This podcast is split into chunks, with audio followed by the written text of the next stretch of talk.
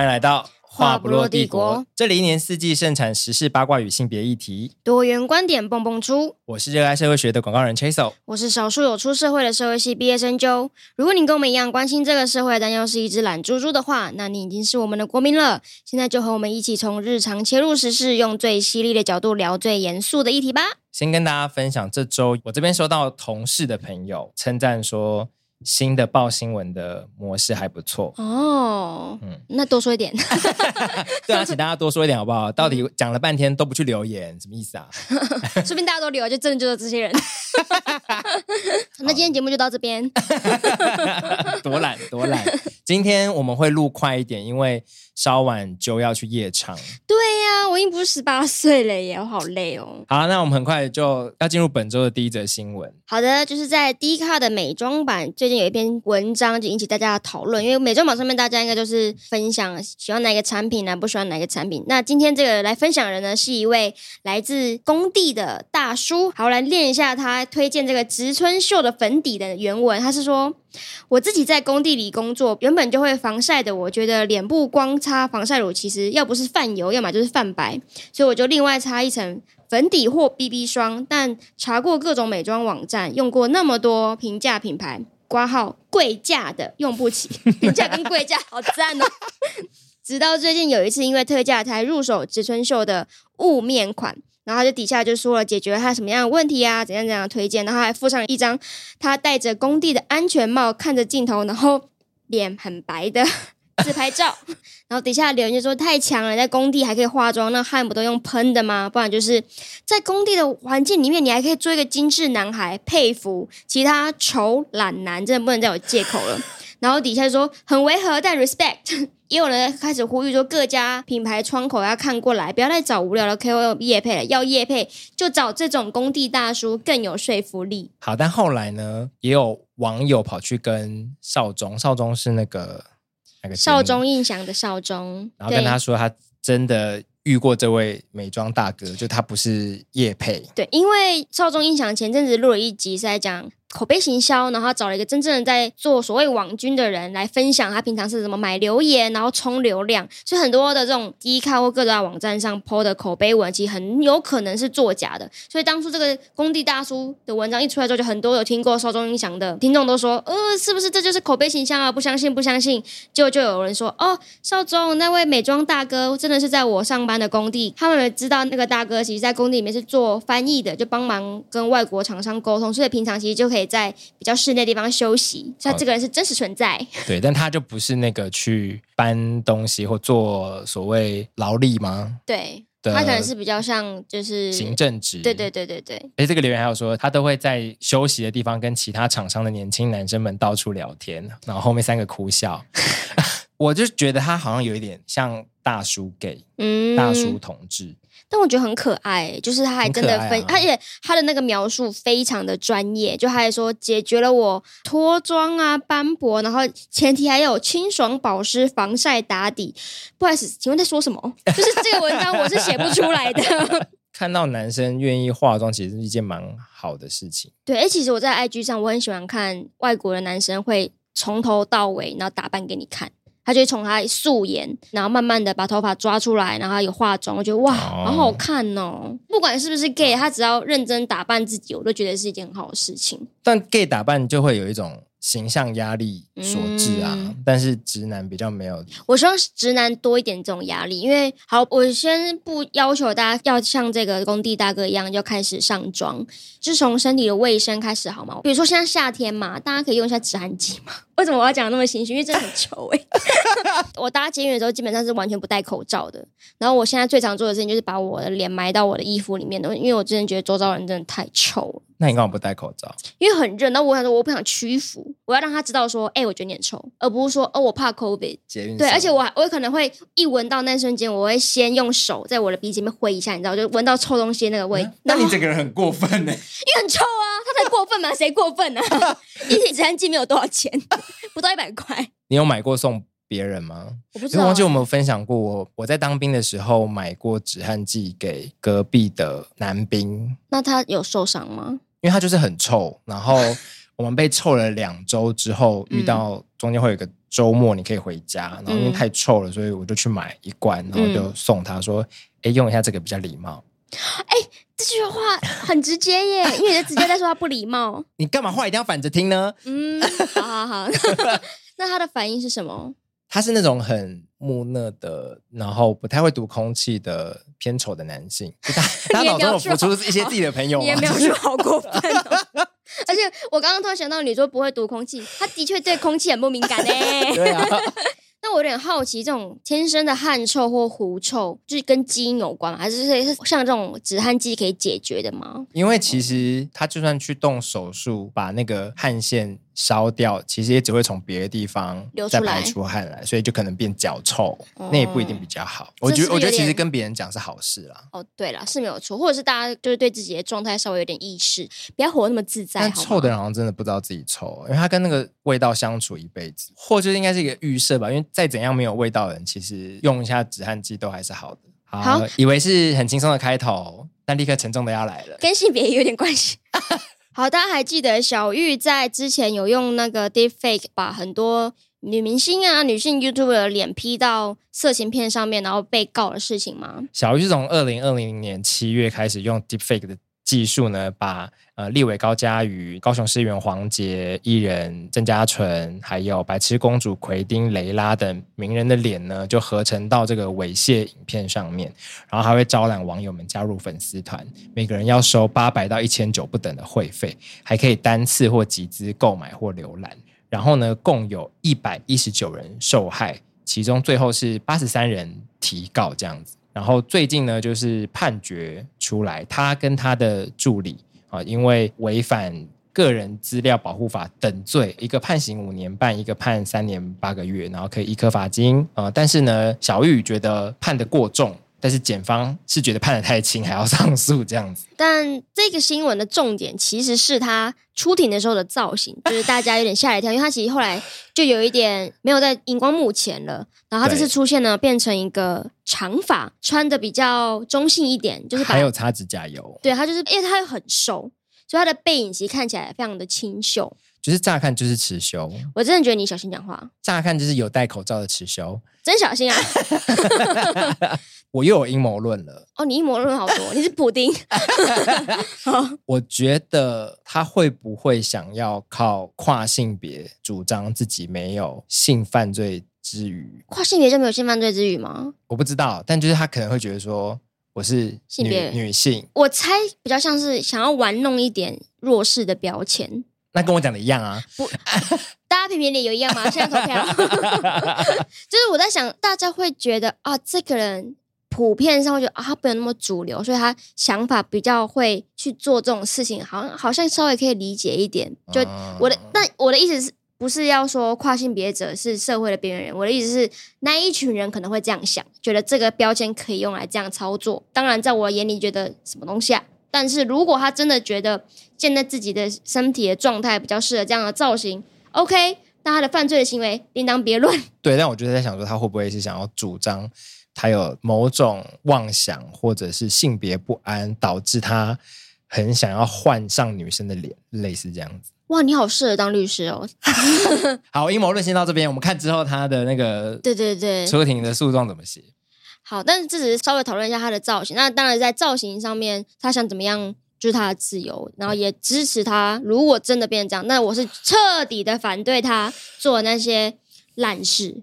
好，那我们继续补充一下这个新闻的细节。当时牟利总共一千三百多万，嗯，然后因为在当时呢，有关性骚扰或者是影像这一类的法，其实都还很不全，嗯，所以当时只能用个资法来告他，就没有办法用像现在是。呃，性私密影像已经很明确的入法了。嗯，如果是跟性，然后又是私密影像相关的话，其实是有专法可以去用来告的。那当时那个时空下是没有办法，所以老实说，现在检方觉得罚太轻是没有办法的事情。那最后有八十三人对他提告，然后现在有十七人和他和解。我只是在想说，和解算不算一种分润？就是你一定把每件事情都讲得难听吗？因为和解一定会拿到和解金嘛。然后刚好前阵子又看了《黑镜》的那个第一集，在讲说，在高科技的未来，我们可以把脸卖给串流公司，让他去做出很厉害的剧，但是不用真的。我去演，反正他里面有一个人，啊的人生被拍成影集，然后影集里面的演员，比如说像有凯特·布兰奇，但是凯特·布兰奇其实没有出演，他只是卖了自己的脸给 Netflix 这样子。现在这是一个犯罪，嗯，就是他在我不知情的情况下用了我的脸，而且是合成到 A 片，嗯，让我觉得尊严不完整、主体性不完整等等。嗯可是如果有机会的话，你会愿意让把你的脸卖出去吗？不会啊！啊，他要我脸干嘛？就喜欢你这一型，好少众啊！不是因为我刚刚只是突然觉得你说这个是一种分润，但是分润代表说我同意你做这件事情，然后你可以继续做。对对对对。但是和解应该是我接受你赔偿我，但你以后不准再做了。当然了，当然。对啊，就是有一个同意能不能延续下去的感觉。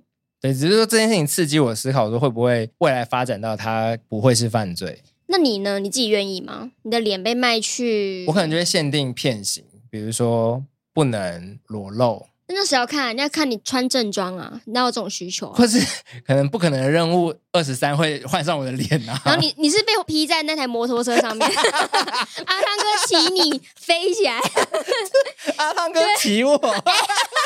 哎、欸，那摩托车后来可是摔烂的，好不好？对呀、啊，我摔烂的。对啊，他骑我，然后我摔烂。要卖不卖？卖不卖？两百万台币。有看卖 哎，Tom Cruise 哎，被劈在那个轮胎上的人排队排到不行，有人 免费给他劈吧，两百万 台币。这什么态度啊？两百万台币。所以我跟你讲啦，这种换脸的，因为还是需要人去操作嘛，可能没有那么厉害，所以就会有你这种很锵的人说，哦，这部片了，好嘞，合成合成，不要，目前为止没有完整的配套，措施说一定会怎么样发生，没有这件事情。好好，那你有恶意 P 过？虽然不是 deepfake，因为 deepfake 其实还是有需要一点。技术的事情，嗯、你有恶意的 P 过同学吗？啊，我们之前不知道为什么有发现范云老师，因为范云老师是我们系上的老师，嗯，他有一张照片，不知道为什么穿着很，他穿了一件很可爱的无袖背心，然后戴了一个好像是高尔夫球帽还是怎么样，可是不知道为什么那张照片他看起来像要去跟人家。打架，就是他的站姿什么都非常的魁梧，然后我们就把那张照片把他 P 到那个拳击台上面，然后旁边 P 上我们的同学，就说范云期末挑战，对，就说接受范云老师的对决吧，然后是他的期末考的题目之类的。对不起，老师知道吗？当然不知道，老师我不知道啊。可是一定会有人传出去吧？谁剪？就因为我就是对我就是那种，如果同学之间有这种笑话，就是老师你看这个好笑，那就是不会跟你分享。哎，可是我。现在讲出去的人是我，我们都反省一下自己好了。虽说我们没有像小玉那么过分，但是如果对方觉得不舒服的话，就是很对不起。反正小玉的新闻就是到这边。那接下来我们会用一个比较轻松的语调讲这个新闻呢，是因为下一则新闻非常的 fuck up，就是我没有想到二零二三年的台湾还会有这种事情传出来。好的，下一则新闻呢，是在桃园有一名十三岁的少女，就在交友软体上面被恶劣的一个男网友引诱拍摄私密照，然后少女把这个照片传给他之后呢，对方就用这个当做威胁，嗯，然后要用五千块把他约到旅馆进行性交易，嗯，然后女生就不愿意赴约，男生就报复他，然后在脸书社团散播他的私密照。少女的母亲发现了，就到中立分局报案。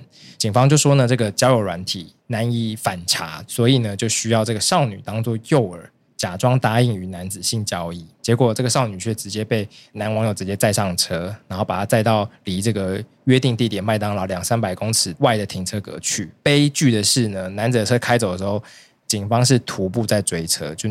警方自己没有准备任何的交通工具，嗯，然后在这个过程当中呢，少女就已经被这个车上的男子就是性侵得逞。因为其实是二零二零年的事情，然后最近判决出炉，嗯，然后桃园市的警察局有说明，反正有记过，也有改调到行政警察工作，这怎么会是记过就好的事情啊？好不懂啊！就警政都是可以功过相抵的吧？我印象好，如果我们朋友有公务员可以出来跟我们说，但就是我都觉得记过是假的。其实在你的监督底下，另外一个人就直接受害的，等于说你没办法尽到你的职务了。你的职务应该是要保护这个人民，然后把犯人抓起来，但你反而是把应该保护的对象送到犯人手上，然后让他受伤害了。然后他们还是有辩解一下，是说。他们有再三的交代少女不要上车哦，所以是他的错啦。谁叫你要上车这样吗？而且是整个过程，就是讨论这件事情的过程，跟要发生这件事情，都是监护人知道的。监护人会只觉得你们会做好啊，就是讨论起来听，就说哦，我让那个男的出来有犯罪事实之后，你们把他抓起来，OK。不可能是同意说你让我女儿当幼儿，然后让他 性侵。对，OK，我同意。怎么会有这种事情？那个律师陈佑新律师，他有出来点评这件事情，然后还有提出一个很重要的事件是，前阵子在超商把一个有点情绪失控的民众打到头破血流的，是同一个分局，就是中立分局。还有违违法大外哥女教师的也是他们。我其实真的有点好奇，因为这显然已经不是个案，就大家可以开始重新思考一下，警察他手上的公权力其实是非常危险的。对，但桃园人好像没什么反应。我不确定，因为像少女被性侵的事件，其实发生在二零二零年，那时候是郑文灿执政。对，然后超商的事件是今年发生的。对，我觉得是整个体系从以前到现在都是一样的。我有个假想啊，就是他们要认为这样的人、这样的警察更好去制服这个地方，或者是他们平常盘查的习惯，因为。如果假如他们很常盘查移工的话，移工其实是不懂台湾的法律或什么程序的，他甚至语言跟你其实是不同的。对，所以他们当然可以跳过很多的所谓的程序的正义，就他要查你就查你，然后对方通常会乖乖配合，因为毕竟是外国人，而且很怕自己可能被抓走之类的。嗯嗯，他们成为一个习惯之后，他就会忽略掉很多，其实你面对不管是移工或是台湾人都不应该这样做的事情。这是我们在讲他打超商的民众以及。大外哥女教师这件事情，嗯，但是我觉得女孩子被性侵这件事情，好像是另外一个我觉得很超出我 理解范围的，就是这也不是他说程序正义还是什么的，他就是很蠢。因为我刚好两天后要做跟性平有关的。演讲，然后我在找案例的时候，有看到美国一个服装电商，嗯、然后他在黑五那个节日，就是反正类似我们的双十一的时候呢，上了一个广告，是一个女生就闭眼，然后手就举在头后面，有点享受的表情，然后它的标语是、嗯、“Rape us now”，就是 “Happy Black Friday”，“Rape us now”，就是说来抢购的意思。对，当然在美国也是轩然大波。然后主管就只有说，我们当初真的无意冒犯任何人。应该是，我听到的一个共通点是，他们都会很强调无意。我也认为，的确要相信这个，我们才会认知到说，这一切都发生在潜意识。因为他今天是有意，就是他明知道少女可能会被性侵得逞的话，嗯，那他可能就不会这么做。那到底为什么男性警官会这样想？这个是我自己比较想不透的。即便说，其实在这个情境下，应该要保护女孩子的是那一个让她去当诱饵的警方，那他们觉得说要保护好自己呀、啊，就是你的、嗯、你的身体你要自己保护，这种感觉。应该是要警察自己伪装成十三岁少女吧，或是你可以，我不知道怎么评论这个事情，就而且如果我是那个少女的话，等于说我对这个国家。提供给我的保障会彻底的失去信任，就是他那时候是，他遇到事情之后，他鼓起勇气去报警，然后就说好，警察会帮我处理，会让我脱离这个险境。没想到我被推入一个更大的火坑，我一辈子可能都会记得这件事情。妈妈应该也会蛮自责的。对，如果我是妈妈，我可能会疯掉。我觉得我没有照顾好我的小孩，然后我我害我的小孩，然后这这一切都是。这个嫌犯以及中立分局的警察的错。怎么样？再怎么样，这些警察顶多被卸职，他们能就被解职，但是也还不了这些东西。超级恐怖啊！所以就是也包含，比如说打那个民众的警察，或是让那个女警被制服在地上，他们的权利使用了就是使用了，你也没办法拿回来。我觉得是一个很庞杂的议题啦，就是从这件单一的个案，你可以延伸，只去思考。这个社会要怎么样变得更安全？然后伤害要怎么样慢慢的去平复？如果我们的听众有记者的话，希望可以十年追踪这件事情，可以追踪那些远景后来都去哪了？他们可能就只是去其他地方当分局长，我说就去死了。好，但是虽然我们一阵狂骂之后，我们也是来补下正确应该要发生的流程是什么，好不好？好，但这是我们查到的，所以大家可以先听，但绝对绝对比。要求配合当诱饵还要来的合理。一般来说，应该是妇幼队受理这个案件，就是比如说跟性相关、性侵害、性骚扰等等的案件之后，然后他们会采取隔离措施保护被害人。嗯，总之，虽然说现在桃园的妇幼队并没有写出明确的流程，但是从台北的妇幼队，我们是知道说会有一个隔离措施的。显然，这个中立分局是不止没有隔离，还让他们直接接触了呢。就不知道为什么。妇幼队没有介入这个案件，因为其实这都是流程，也就是说，要警察自己知道说，哎、嗯，今天是未成年案，嗯、所以要妇幼队受理。OK，如果他没有分流的话，就、嗯、哦好啊，那我就当刑案开始处理。嗯、好，但帮大家纠错一件事情啊，嗯、其实就算你只是裸照被曝光，好，我可能只是这个这个词没有很好哈，但我先把它讲完，嗯、就是如果你是未成年，裸照也曝光，事实上你可以找 iWin 这个组织啊，也是我的客户、呃、啊，IWIN 这个组织。呃，请他们协助，他们会去通报这些社群平台，嗯、把你的这个照片下架。对，他们也会替你去中介这些警政单位，嗯、所以他会陪你去报案啊、受理等等的。嗯，我这个是觉得可以先联系的对象。对对，对对，比起直接去报案可能会好一点，因为你的确可能会遇到这种训练不足的警察或单位。对，但这有一点哀伤啊，嗯、就是因为要避免。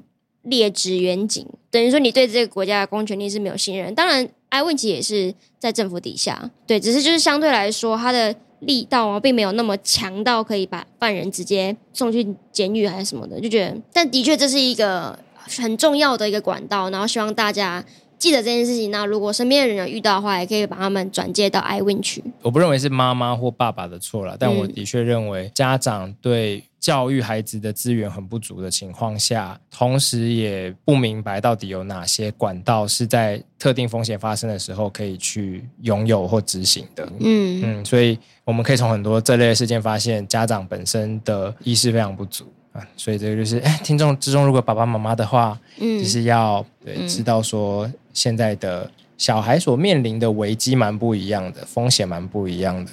就至少跟我们自己以前那个时代不出门好像就没事是完全不一样的，嗯、还是要花一点点的时间去知道这些危险长什么样子，然后你有哪些资源是在发生这些事情之前或当中可以帮助你的。嗯，嗯 好，什么下一个？对，好，结束上一则让大家可能心情有比较沉重的新闻之后，我们来进到娱乐圈的消息。那这是韩国女团韩文念法有加 idol，然后英文念法。G idol 的新闻，那跟大家，你的语言能力真的很好，不愧是有在用 Duolingo 的人。Duolingo，很好的，OK OK，跟大家简介一下这个团体。比较重要跟今天新闻有关的是，因为他们有两个成员，其中一个是叫做宋雨琦，是来自中国，然后另外一个成员叶舒华是来自台湾桃园。哎，不知道大家知不知道，他们前阵子有一首歌非常有名，就那个。阿玛奎卡，就是那个 Queen 卡，然后他们前阵子其实也有回到台湾开演唱会，其实蛮七月初的时候，对对对，我有蛮多朋友还蛮喜欢他，然后。其实我也一直觉得这个组合有一点微妙，就是因为有中国跟台湾成员同时在一起，那果然出事了。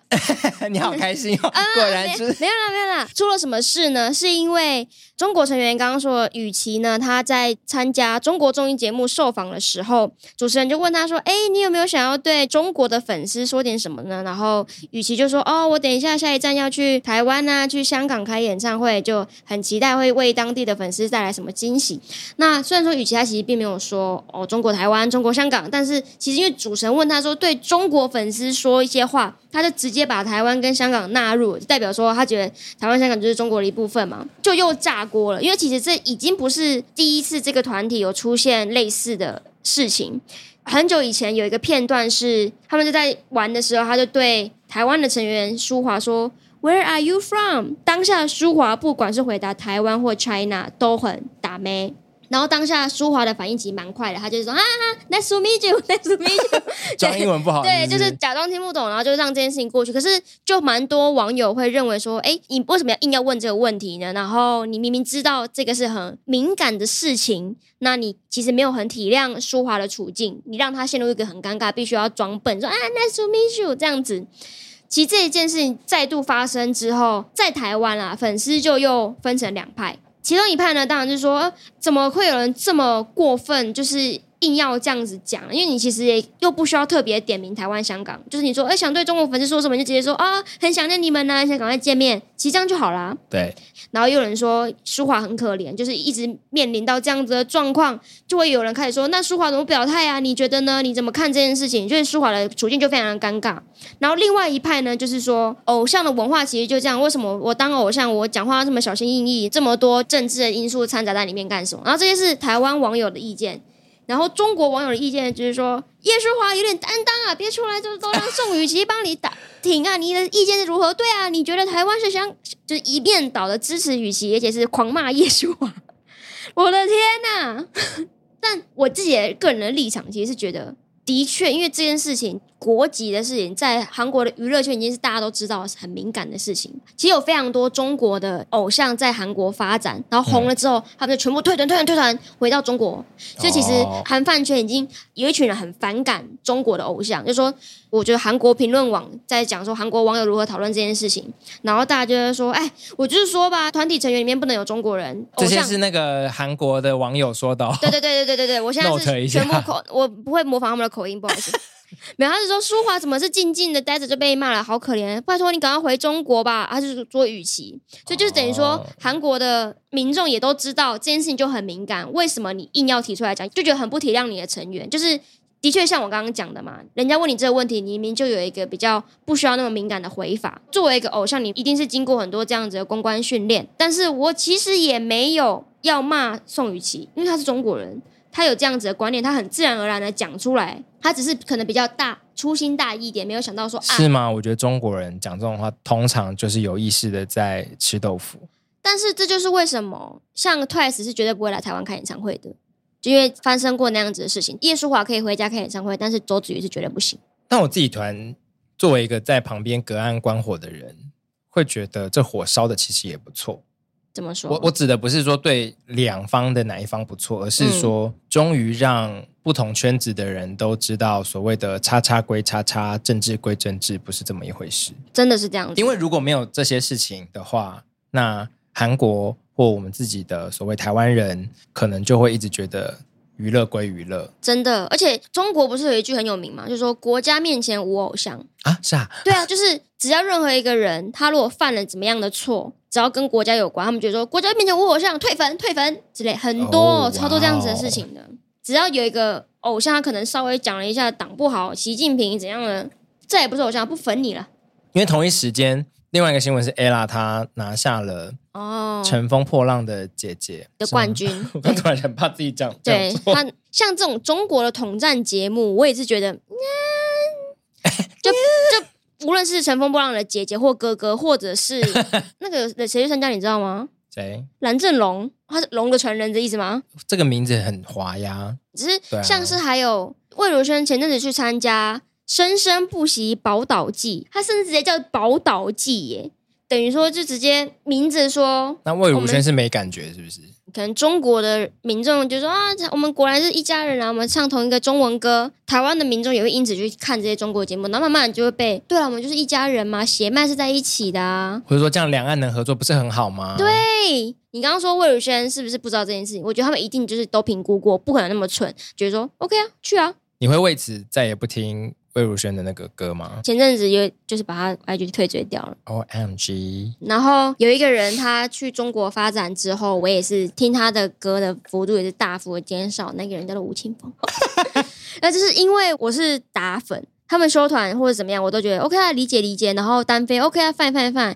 但是他去玩中国唱了那些歌之后，我就觉得这个人他的作品跟我。以前喜欢的他不太一样了，多了一点一个特殊的，对对对，当然是他的自由，然后我也不会因此觉得他是烂人还是什么的，当然还是 对，但我会没办法带着完全没有政治的心态去听他的作品。我觉得这样也好啊，不能让这个岛上的大家都觉得政治不是一种价值。对啊，嗯，也没有说一定要挺民进党，但就是至少台湾是独立的，诶，就是民进党。不一定啦，时代力量，激进激进。所以就是我觉得这也是一种，我觉得还是要鼓励大家去反映出你相信的事情，然后让他知道说这件事情是需要去在意。因为比如说魏如萱他们会做出这样的决定，说去那边唱歌没有问题，就是因为他的粉丝不在意这件事，他一定是评估过，说我即便去中国唱歌，还是会有很多人喜欢我，而且会有更多人喜欢我。但如果只要今天是他去中国唱歌，再也不会有人喜欢他了，他可能就会改变这个决定。是这个条件的只有灭火器吧？你说没有我去中国唱歌，就再也不会有人喜欢他了。对啊，或那个背叛的情感太重。哎、啊，那如果他们是被比如上海音乐季之类的呢？那不算好吧？我们又不是说地理上的去中国唱歌哦。哦，我是说你说像这种同，我以为你说的是那个啊，奇怪、欸，概念上的，就连 Taylor Swift 为中国 Taylor Swift 都不可以去中国巡回，可以啦。那如果 Taylor Swift 说 Thank you Taiwan China 这样可以，可以吗？可以。那那如果他今天说的是台湾是中国的一部分，We're not going back together ever。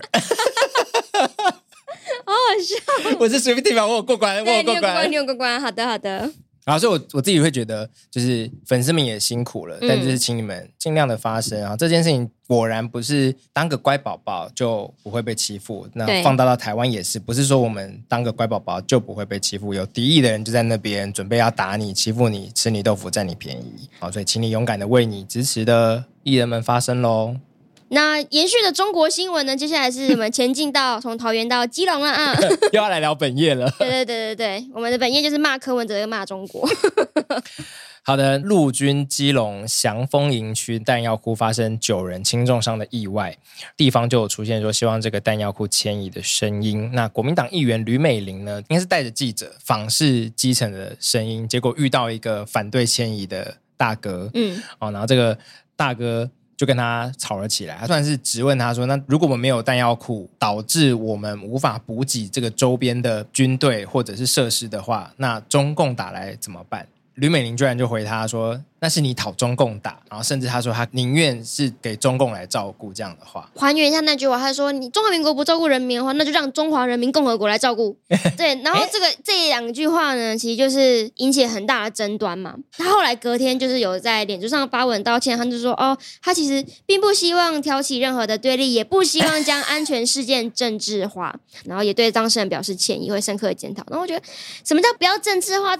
军事就是政治，而且你就是明代，你就是政治人物。不然你以为你是以一个地方妈妈吕美玲的身份去菜场了解啊？早餐店。对呀、啊，然后不知道大家有没有看到那个，就是他在那个市场里面跟那些反对民众对呛的影片，我觉得非常的精彩。尤其还有一个阿姨，还有别人吗？还有一个阿姨非常厉害，她就说不怕，我不怕。像刚刚讲的那个护台哥。哇，好好笑！护台哥，他有说，哦，如果打来，我就从军啊什么的，我加入战队什么的。他们这些人保卫家园的心，真的，一方面也觉得这个明代很瞎，就是他什么叫不要政治化，尤其他迁移的理由，好，发生了安全事件，那是不是应该检讨这个弹药库的安全管理？啊，但同样的道理来看，我们对核四可能是这么的不理智啊，他当然有更多的问题了。可是他们说要依照的理由，应该是还有另外一个是说，如果弹药库在那边。基隆就会是被打的那一个吗？也有这种声音，不希望军事设施这么多，但其实基隆一直。算是有在把这些军事设施算是某种解除管制嘛，或者是有在外移，因为周边已经开始越来越多地方是开放出来，可以让民众去走、嗯、去干嘛，以前是不行的、嗯。我突然想到，我家旁边，我住在泰山旁边，就是一个军事基地。像我姐夫他来台湾玩的时候，他很喜欢空拍机还是什么的，不能飞、啊。对，那边全部都不能飞，就是那边是一个彻底管制区域。然后我也不觉得民众会觉得说啊，我好危险啊，我住在军事基地旁边，他飞弹会打过来啊，电会打过来。我反而会觉得，哦，对啊，那边军事基地很好啊，台湾有自己保护自己的能力。其实真的是有可能会先炸那边啦。但是我会觉得，我不会觉得说，那赶快去扒别人家。对，那在我家旁边，好吧，那就在我家旁边。但也有有可能是因为会炸这地方，等于说我这边有特别多的军力嘛，我说不定反而会特特别的安全，或者是就开始有这个危机意识，说阿贡随时会打过来，那我们要在日常。去抵御它，我觉得这个观念蛮好，但大部分那个想要灵避的心情，我想是因为我们真的离战争已经蛮远一段时间了。对，平常的民防教育又没有做好，这是真的。而且不要说我在贩卖什么国安危机什么的，台海危机其实真的是除了台湾以外的地方，大家都很重视，而且最近正在不断的被国际间拿出来讨论。我姐刚办完婚礼嘛。就还有一群波兰朋友来，然后波兰的处境其实跟台湾有点像，就他、啊、真的吗？然后乌克兰其实就正经历一整个事情，所以波兰人会很关注整个势力还是什么的。所以那时候我姐夫的家人其实有一直很担心，就问说：台湾安全吗？台湾不是要打仗了吗？国外的人都觉得台湾岌岌可危，沦陷 ING，只有台湾人说白饭吃不够，这样。以及那个飞弹的中共军演的时候，然后跑去那个小琉球看，什么？那不是热气球。对，我觉得这个也真的可以反映出来，就是过去我们的民防跟演习是不太有军民合作的环节。对对，因为照理来讲，我们的演习应该要是真的模拟战争来的时候，军队要干嘛啊？我作为人民我要干嘛？我是要继续工作缴税，还是我是要配合做一些什么事情？到时候男性都被征召啊，女性要干嘛？等等等等的情境安排都不在我们的演习，所以我们就不会意识到说。国防的重要性是什么？但我自己想要拉到一个比较微观的角度，就是我也还是同意国军的生命安全没有被很好的重视。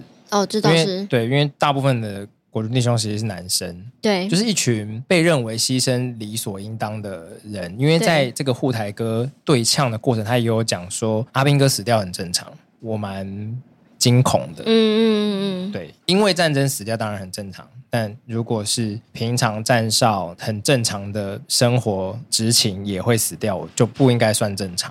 这个围观角度还是要去看到某种那种男性弱势。因为前阵子我昂就突然跟我讲说：“哎，你知道那个国防部的新闻吗？”我说：“什么？”嗯、他就说防弹片就是放在防弹背心里面那个钢片，嗯，好像说强度不足，嗯，可以被中共现在最新的而且最普及的武器射穿，嗯。防弹片这件事情，其实国军跟很多明代是炸锅的，但我觉得他在民间引起的关注没有这么多。然后它会烧起来，其实主要是明代带着那个防弹片去找一个在美国的台湾人，有在开军武频道，会做很多武器测试的一个 YouTuber，然后。去测试，然后测出来真的发现不符合强度规范这样子，嗯、对。但是即便都这样，整体来说很在意的就是一些军武宅、军武 YouTuber 等等的。我自己的反省就是觉得我们跟国军真的好远哦。然后平常都是一些不好的印象，就是什么扫地啊或什么，那其实是当兵的人，不是真的国军这样子。应该说。在过去的几任总统，或甚至到我猜小英的第一届，都还是处于一种不要让民间知道太多国防的事情。嗯、一方面是很多机敏的，一方面是也有很多腐败的，都不想被看到。这种感觉就有点像某种已经不红的老牌艺人，也不知道怎么跟新的世代的社群媒体相处的那种感觉。谁啊谁啊？很多吧，罗什么罗时罗。时峰后来好了，啊、对我那时候国军可能要像罗时峰一样，自己脑中浮出一个很大的问号。对。你找到一个跟民众相处的方式，然后展现你的厉害之处，或跟社会的连接，我觉得是蛮必要的，不能再让大家对你这么陌生。我的结论是这样子，嗯、不是罗时峰啦。嗯，好 好，下一则新闻。好了，我们来聊装懂的东西了哈。我我昨天跟他说，我们不要本，本集节目最陌生的一个话题。我昨天跟他说，我们不要假装来看运动，然后他就说要聊啦。那你你聊啊，你聊，好，你聊啊。好，接下来要带来的是一个，哎，这重点是你画的，小林觉得我的东西是你要聊的。这一则要来跟大家聊一下足坛的事情。足坛哦，用一个很专业的词。对啊。沙乌地职业足球联赛呢，希拉尔俱乐部对法国超级球星姆巴佩开出一年七点七六亿欧元的合约，换算台币大概是两百六十一点一亿台币。好，这个新闻就结束了。对，因为其实他 他就是报道说，这个足球联盟即将要对他开出来的价嘛，但是姆巴佩这边没有说他哦，好啊，我去。因为他其实现在还在法国踢球，然后我对他的印象，好了，现在这个真会被骂烦，就是只有那时候世足赛，因为很厉害，一直进球嘛，然后就开始有人讨论他，然后我就觉得好像忍者龟哦，他长得像忍者龟哦，这样，他真的长得像忍者龟。对，但是你想要聊的是不是？因为其实两百六十一亿，根据报道，其实超过了篮球员 LeBron James 的生涯薪资。五点三一亿欧元，也就是一百七十八点七亿台币。那如果姆巴佩现在点头了，他只要一年就超越他生涯的薪资，这是什么概念？好爽，好爽！我们昨天说要选这则新闻，就是因为好爽啊，好爽啊！这就是太，这代表说足球这件事情怎么可以踢出这么多钱？对，就是说，你看职业运动变成一种商业的话，真的很夸张哎。我没有在说他们不值得这个钱，因为我觉得足球员真的，或是各种运动，没有就是资本主义啊，谁对愿意开价就开价嘛。对，但是昨天选手他还坚持要选这则新闻，是因为他觉得姆巴佩每一年就可以赚到这么多钱，但还是可能会继续踢球，就代表说他真的热爱这个运动。对，因为。新闻有帮大家算哦，就是他他现在一年年约是两百六十一点一亿台币，然后这边有写说他一天可以拿到六千四百二十八万台币。你看我们税收超征弄了半天，嗯，领六千，他就算没踢球，就六千多万台币耶。所以如果是你的话，你就会踢完一年之后你就结束，再也不踢了。封腿，封腿。就我在想，他会不会其实是个不爱花钱的人啊？什么意思？所以你说，如果今天沙乌地阿拉伯是一个超级世界顶的联盟，然后他开出一年七点七六元，然后你觉得他还会去吗？因为钱对他来说不重要。也也不是不重要，我的意思说他没有，还是应该相反过来、啊就是就是。他们的心理很健康，怎么会这么多钱？然后好像他们都还可以。好好踢球，我觉得不是要不要踢的问题，是如果我一年就踢出了两百六十亿的薪资的话，我踢完那一年，我可能就会认真的思考，我要不要去做别的事情，因为那已经就是你觉得我明年不可能他们会给我三百六十一亿？不是，是单纯觉得哎，好多钱呢，我应该要去休假一下。那我觉得就是这个不健康的是你，哦，是啊，大部分得大乐透的人人生都毁掉啊。可是因为他们知道今生只有这一次。但是姆巴佩是我明年如果继续踢的话，我还有另外一次。其实我我的心态，我可能想说，我再踢踢看，还可不可以更高？就是他才二十几岁，他的体能还没到巅峰，我再努力一点，我还可以再突破自己吗？我还可以更厉害吗？因为之前有个网络文章很红，不时的会被转载到脸书上面，在说如果你想要毁了一个孩子的梦想的方式，就是把他的兴趣计价。但就是他的举例是说，如如果你的小孩沉迷手游，你要怎么让他不再喜欢那件事情？那就是。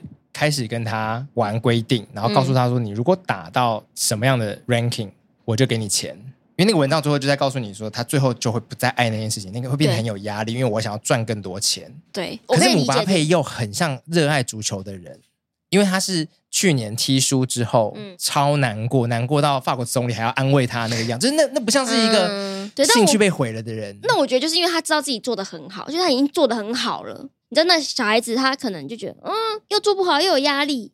但是现在可以补充一个比较专业的观点，钱这件事情，那你其实也蛮印证你说的，就是他其实热爱足球，然后想要好好的发展他的事业。对，就是因为他现在在法国踢球嘛，大家都知道欧洲的足球联盟是很强的。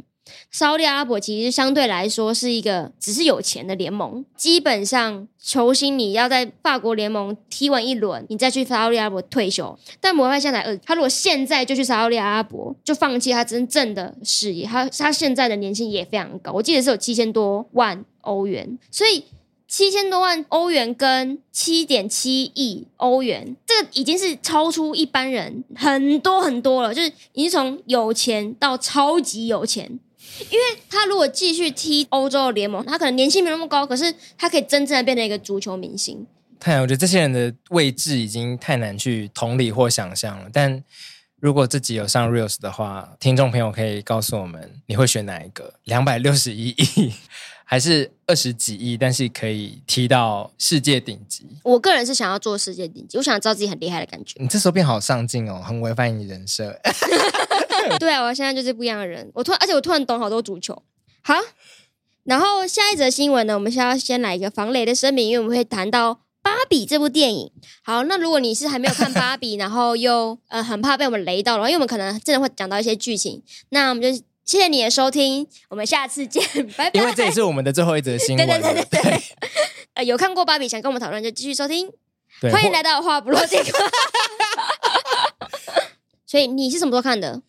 嗯，他上的那个周末。哼，为什么要这样？那我是 前天去看的，慢死了。不是，他是一个你那么喜欢的导演，你这么晚去看他，有多晚？就不是隔一个周而已吗？对啊，就是一整周了耶。那你有拿到粉红色的电影票吗？没有，因为我在华山看的。好烂透了！哎，但是那个澄清一下，成品的粉红色电影票并不是为了芭比而生的，那只是就成品他们在周年庆。然后很多人说啊，芭比，芭比。不是这样哦，为什么要造谣啊？你以为自己多厉害啊？好，那它其实是一部从预告看不太出来正片在干嘛的，因为从预告我们可以看出芭比好像会到真人的世界，对，可是就没有更多讯息了。我不知道，因为其实我没看预告啊。你真的很不爱看预告？欸，我不看预告，我只有看到剧照，然后反正就是。芭比呢，她就是住在自己的芭比的世界里面，然后她就觉得说，嗯，芭比很棒，芭比解决了世界上的所有的性别不平等，然后每天过着最好的一天。直到有一天，芭比就突然说：“你们大家有想过死亡吗？” 戳破了大家的粉红泡泡之后，才被发现说：“哦，因为现实世界出了一点问题，所以芭比你必须到现实世界去解决一些事情。”然后就是。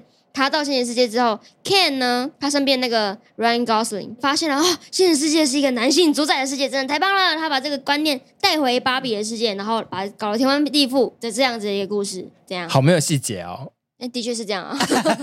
你看，我其实可以用这么简单的把这一部片讲完，很多人就批评说：“哎、欸，很空洞哎、欸，你怎么用一种？”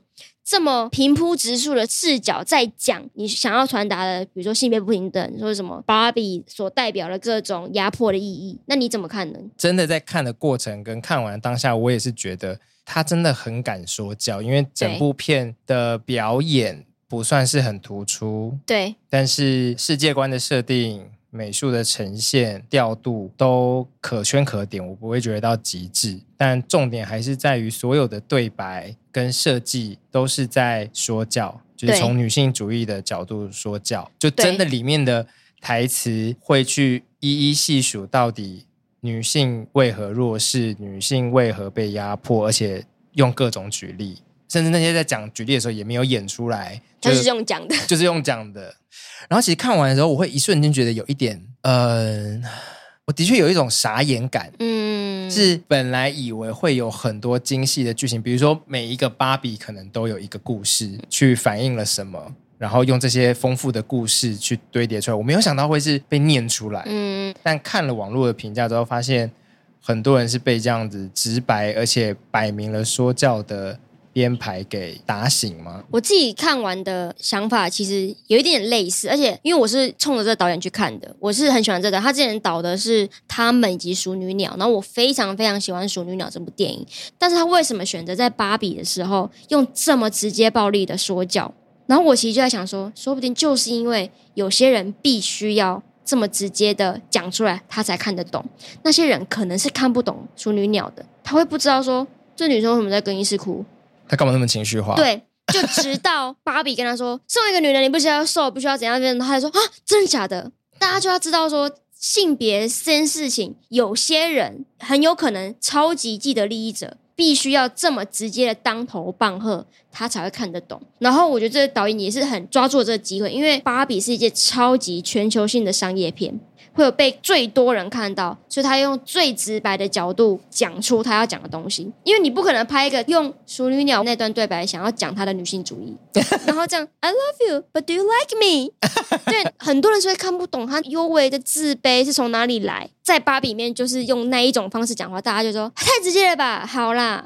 因为包括父权体制 （patriarchy），对，连这个字这么频繁的在对白中出现，都让我很意外。因为真的，通常很女性主义的片也都会把这个字压下去，就是我用演的让你知道男性为什么优势，让你知道男性多么的有空间，容易被原谅，但他不会。把 patriarchy 这个字念出来，但是在里面，Ken 一直说 patriarchy is great，bring patriarchy back，然后 this is patriarchy，然后什么的，对，他就一直在故意的一直讲，一直讲，超像卫福部的宣教片。但是我觉得很棒，因为就很多人会说哪有父权，哪有？他其实用这种方式说，这里有啊，这里有啊，Ken 不都指出来了吗？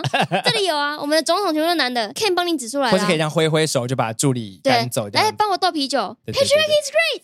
用一种你好兴奋，但是我我觉得 到最后这么兴奋，因为我觉得，因为我突然懂了他的意思。因为其实我一直一直在想，为什么他要这么直接？哦、但就是就是因为很多人会没有注意到，他直接帮你全部点出来。嗯、哦，或者以前这些电影呢，都要靠那种女性主义影视在那边写一堆女性主义理论分析那个电影，然后就会有人说你想太多吧？对，所以 Greta 今天就跟你说，有我这样讲，我全部让角色全部讲出来了。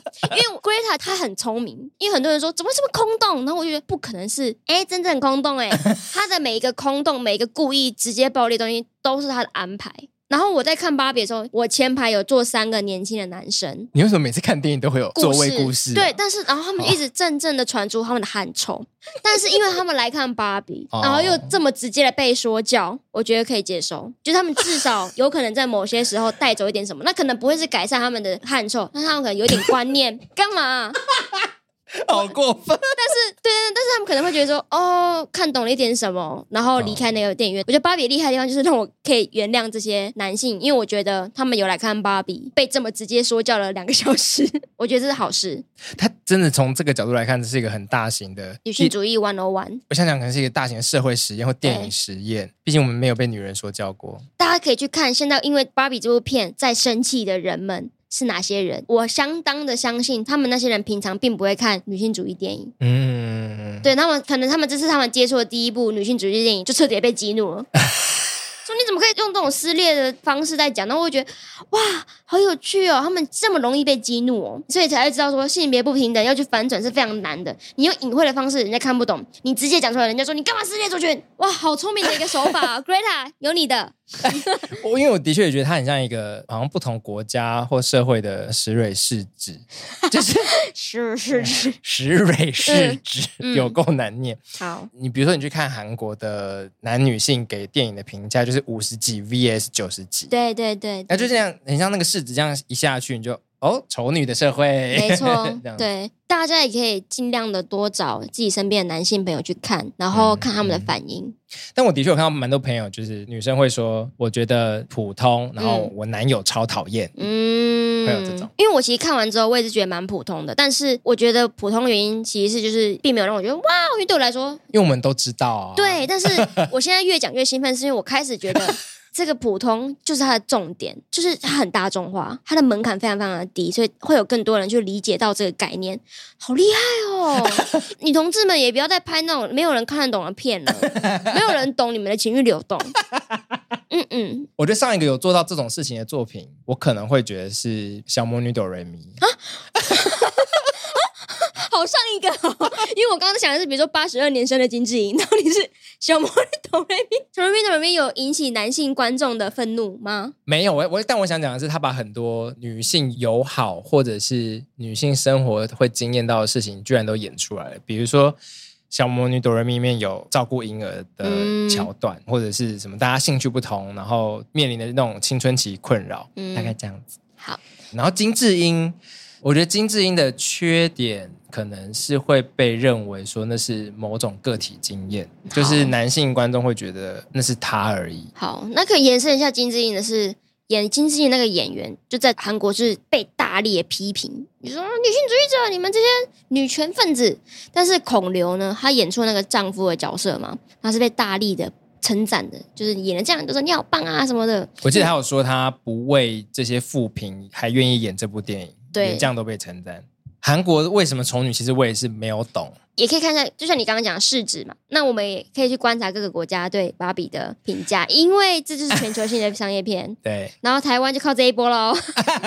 中国好像也蛮不开心的，中国男生也蛮不开心的。中国对什么开心啊？但我看到一个批评这部片的人，但他只是用女性主义的观点，我觉得算是毁誉参半啦，嗯、就是在说这部片其实用的比较是第二波跟第三波女性主义的。观点，然后没有用所谓的第四波数位女性主义的超多元的观点来诠释这部片，所以它才会很像所谓的经典女性主义说教片。对，因为第四波数位女性主义就会因为很强调多元跟平等，以及不要都专注在白人女性的倡议上面，嗯，呃，包含在跨的地位，嗯，也会有可能危及到原本在讨论的生理女性议题，嗯，这个是近十年所谓第四波女性主义的困境，就是你会看到连 J.K. 罗琳都被骂，就是因为第四波女性主义会觉得真的要平等的话，比如说跨或任何非生理女性都应该要去共享这个空间跟权利。但我觉得这个人批评其实就回应了我刚刚在讲的。你要讲到第几波，第几波，真的是只有我跟你会听得懂的这件事情。然后等于说，其实我们整个世界都还在第二波、第三波的那个状态下，我们还是很需要那个东西。但是我们就一直在讲一些很小众、很小众的理论，就把族群、把议题分得更细、更细、更细，讲得更深、更深、更深。但是整个世界体还停留在说 patriarchy 这样子。但大家都没有每一个人都听懂你的意思之后，你就一直把议题讲的更难，就等于说，比如像数学，我第一个公式没有听懂的时候，你跟我讲了超多理论，我说 OK，那我们可以回到第一题吗？就是这样子的意思。对，对，对，对，对，那我觉得这个人批评有他的道理，但是并不是这部片想要去处理的那个。没有，他是说导演很取巧。对，但我觉得很取巧没有错，但是他的取巧是必须的，也是一定是他思考过后做出的选择。对，因为其实如果是近十年的女性主义，可能会说这部片太 focus 在纯女性或生理女性的需要。对对，就会有这样的批评，会觉得说你不够多元，你没有注意到其他的种族或阶级，对，或者是像跨性别这样的需求。对，那我觉得这些。批评我目前看起来是有点说，但是因为现在问题就是整体女性不分所有里面的东西都还在一个弱势的状态，然后你就是这么细分，这其实很浪费资源跟关注度的。就是像我刚刚讲的，期待大家多去推荐给你身边的，其实不管是男性啊，或者实只要是还没有意识到这一整个结构的所有人都去看，因为他真的说教非常的直接暴力，所以我觉得他也不是很完全的二三波，就大概是三点五吧。就是他的里面的 Ken 其实有意识到自己在原本芭比的世界里面只是芭比的附属，然后他看到原来有一天我也可以掌权，我也想要享受看看那个滋味，所以他其实中间到很后面的结局，他都还是有一些挣扎，或者是他还是会舍不得芭比。他即便掌权了之后，他反而是拥有了所有之后，他还突然觉得，那我还可以当什么？就等于说，以一个男性来说，就在你现在这个位置嘛，你在一个非常有优势的位置。除了这些以外呢，就是男性也是需要一些自我的认同跟成长。那这也是也是女性主义一个精神，就是不分你是什么，就是要整体的人都拥有自己的自主权。就刚刚讲那么多，可以理解的是，看完这部片，男性会觉得啊，我还是不知道怎么办啊，或者是他还是会觉得自己不公平。所以我觉得这个是，如果我们现在听众有女生，然后你打算带你的。男性的朋友或男朋友去看的话，嗯、你可以把这段 reels 给他。对，我觉得应该就是变成是双方都各自更能理解对方的处境啦。好，但是我觉得芭比很值得去看啦。那它里面有非常多，不只是我们刚刚，如果你不想要用这么带有性别观点的角色去看的话，其实你也可以用他埋了很多梗在里面，就是很幽默的方式。那我觉得是一个。很特殊的操作模式，然后它的呈现也觉得还算不错，嗯，好，推荐大家赶快去看看。哎，但是会听到这边人应该也都看过，那推荐大家推荐给你的男性朋友，或者如果大家的身边的朋友有很多种反应，包括你自己觉得不好看的话，我觉得搞不好这边下次的征稿主题也可以。好，那就感谢大家这次收听，期待两周后再有新的新闻。好，大家拜拜，拜拜。